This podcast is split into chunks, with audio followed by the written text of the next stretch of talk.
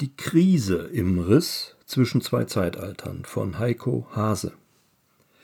Der Mensch ist in seinem Wesen zweifach. In ihm treffen zwei Welten aufeinander. Er lebt in der körperlich-seelischen Welt und empfängt jeden Tag Impulse aus der geistig-seelischen Welt. So verläuft sein Leben im Spannungsfeld zweier Entwicklungen, die unterschiedlicher nicht sein könnten.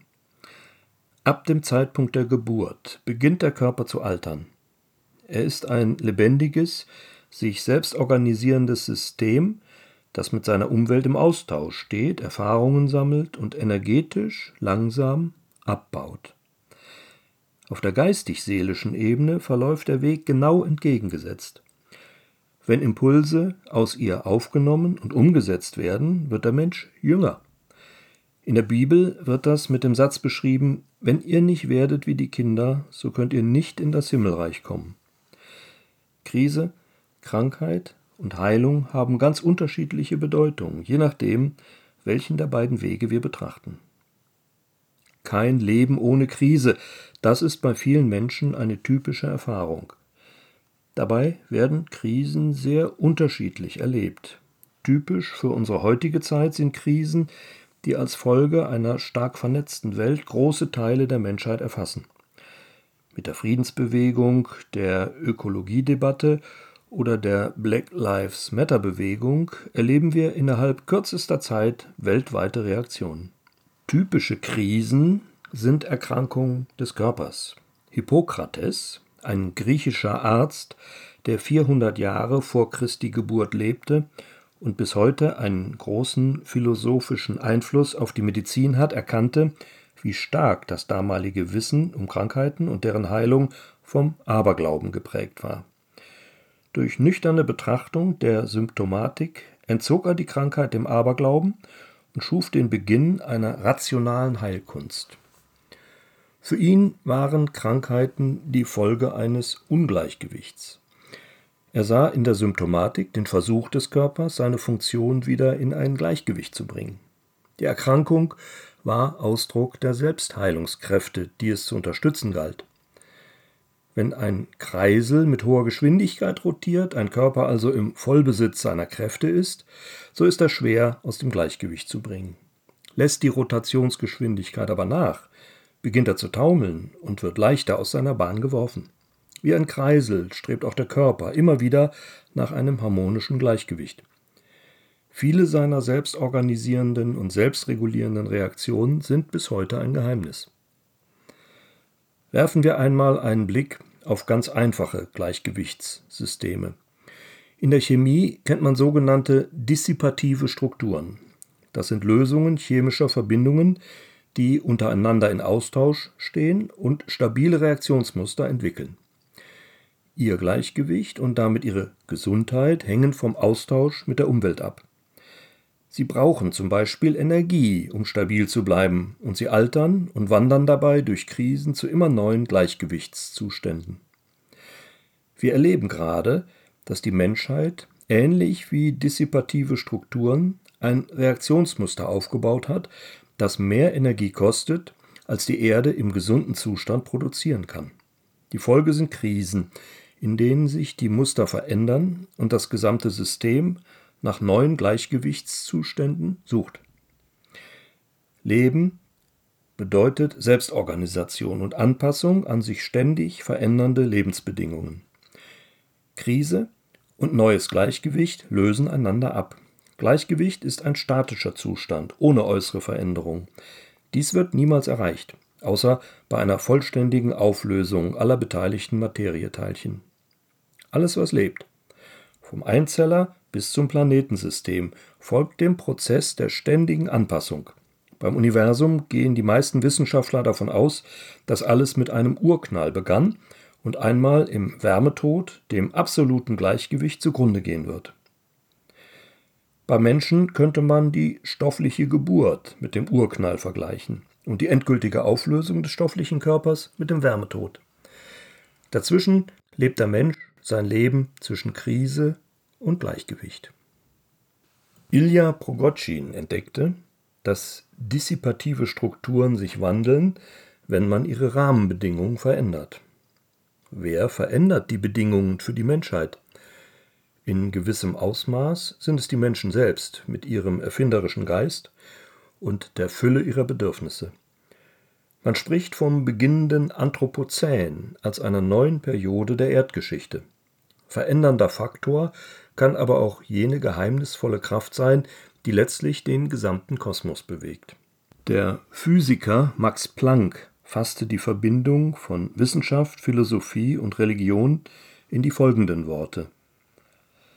Als Physiker, der sein ganzes Leben der nüchternen Wissenschaft, der Erforschung der Materie widmete, bin ich sicher von dem Verdacht frei, für einen Schwarmgeist gehalten zu werden.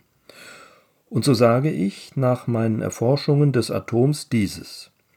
Es gibt keine Materie an sich. Alle Materie entsteht und besteht nur durch eine Kraft, welche die Atomteilchen in Schwingung bringt und sie zum winzigsten Sonnensystem des Alls zusammenhält. Da es im ganzen Weltall aber weder eine intelligente Kraft noch eine ewige Kraft gibt, so müssen wir hinter dieser Kraft einen bewussten, intelligenten Geist annehmen. Dieser Geist ist der Urgrund aller Materie. Zitat Ende.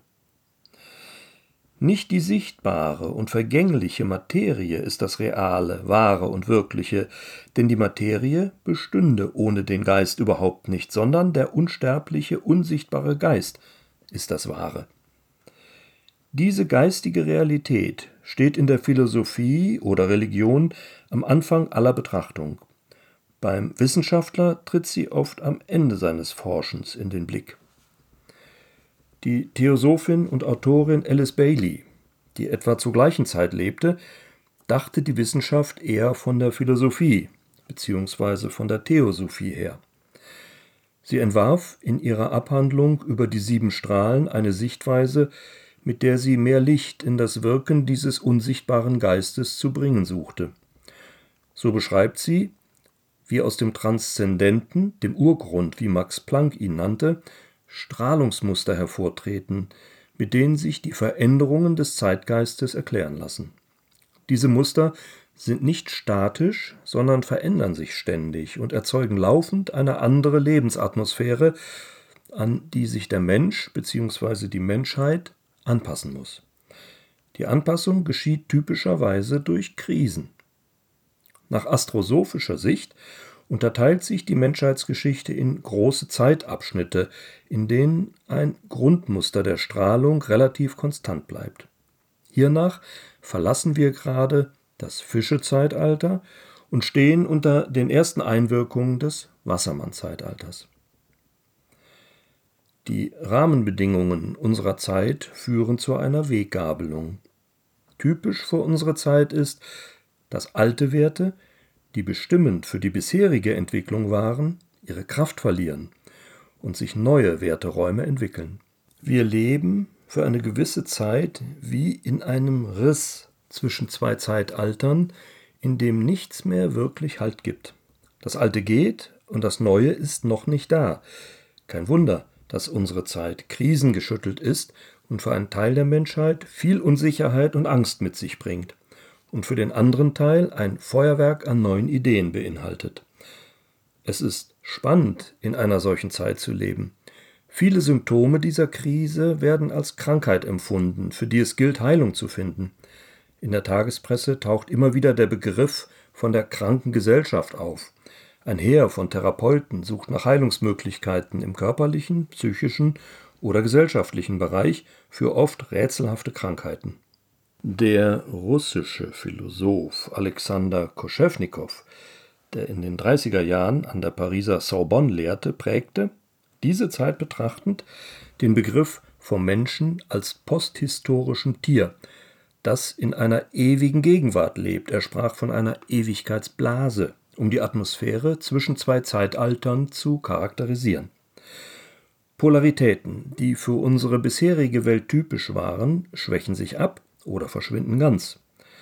In der Polarisierung von Mann und Frau taucht der Genderbegriff auf. An vielen Stellen bekommt unsere Gesellschaft eine androgyne Prägung. Auch die politischen Polaritäten befinden sich in rasantem Wandel. Koschewnikows Gedanke der Ewigkeitsblase macht deutlich, dass in einer solchen Übergangsphase, in der die Menschen nicht mehr voll im Griff kollektiver Verhaltensmuster sind, Ewiges leichter in sie hineinwirken kann. Der Traum von einer immerwährenden Entwicklung von Herrlichkeit zu Herrlichkeit steigt auf. In der Materie soll entstehen, was nur im Reich des Geistes möglich ist. Koschewnikows Ewigkeitsblase ist Realität zwischen zwei Zeitaltern, die langsam zu Ende geht. Denn die geistig-seelische Natur lässt sich in unserer materiellen Welt nicht verwirklichen. Die Zweifachheit des menschlichen Wesens wird in einer Zeit wie der unsrigen besonders deutlich. Sie gehört zu den uralten Polaritäten, die in Zeiten wie der unsrigen offen zutage treten. Wir erleben die enorme Spannung zwischen dem geistig-seelischen und dem materiell-seelischen besonders deutlich. Wie können wir diesen Spannungsbogen konstruktiv nutzen. Der materiell-seelische Aspekt des Menschen scheint geschwächt zu sein. Sein intensives Einwirken auf die Materie wird gehemmt. Die Materie tritt in ihrer Eigenart geschichtslos ins Bewusstsein. Wer hier nicht innehält, wer auch weiterhin nur versucht, sein Leben so angenehm und bequem wie möglich zu machen und es auf dem einmal erreichten Niveau zu halten, gerät in die Krisen, wie wir sie heute kennen. Vielleicht ist unbewusst der geistig-seelische Pol des Menschen die letzte Ursache hierfür, da er zwar durch den augenblicklichen Zeitgeist eine starke Wirkung entfaltet, aber das Bewusstsein nicht wirklich erreicht, solange es in der materiellen Welt gefangen liegt. Er versucht, den Menschen aus der materiell-seelischen Alterung herauszuführen, damit er im Jungbrunnen des Geistes baden kann. So gibt es also zwei Entwicklungen, die in gegensätzlichen Richtungen verlaufen. Die materielle Welt folgt dem Gesetz der Entropie und altert. Unter nachlassenden energetischen Kräften sucht sie ein immer neues Gleichgewicht. Geistig gesehen verläuft die Entwicklung entgegen der Entropie und lässt den geistig strebenden Menschen in seiner inneren Beschaffenheit jünger werden. Er erlebt den Geist als Jungbrunnen.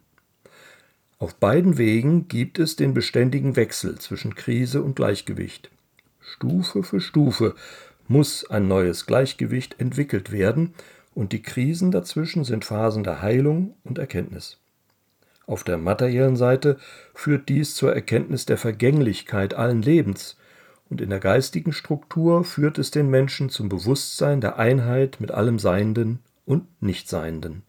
Heilung im körperlichen Sinne bedeutet, flexibel und anpassungsfähig zu bleiben und die Spannkraft durch eine weise Lebenshaltung immer wieder zu stärken.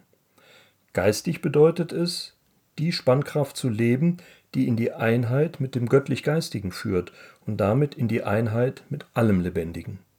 Heilung ist also je nach Sicht und Zustand immer etwas anderes. Ihrem tiefsten Wesen nach ist sie die Entwicklung einer Spannkraft, die dem Bewusstsein die Möglichkeit gibt, frei zwischen den beiden Polen des Menschseins zu vermitteln, um der ganzen Potentialität göttlicher Ideen Ausdruck zu verleihen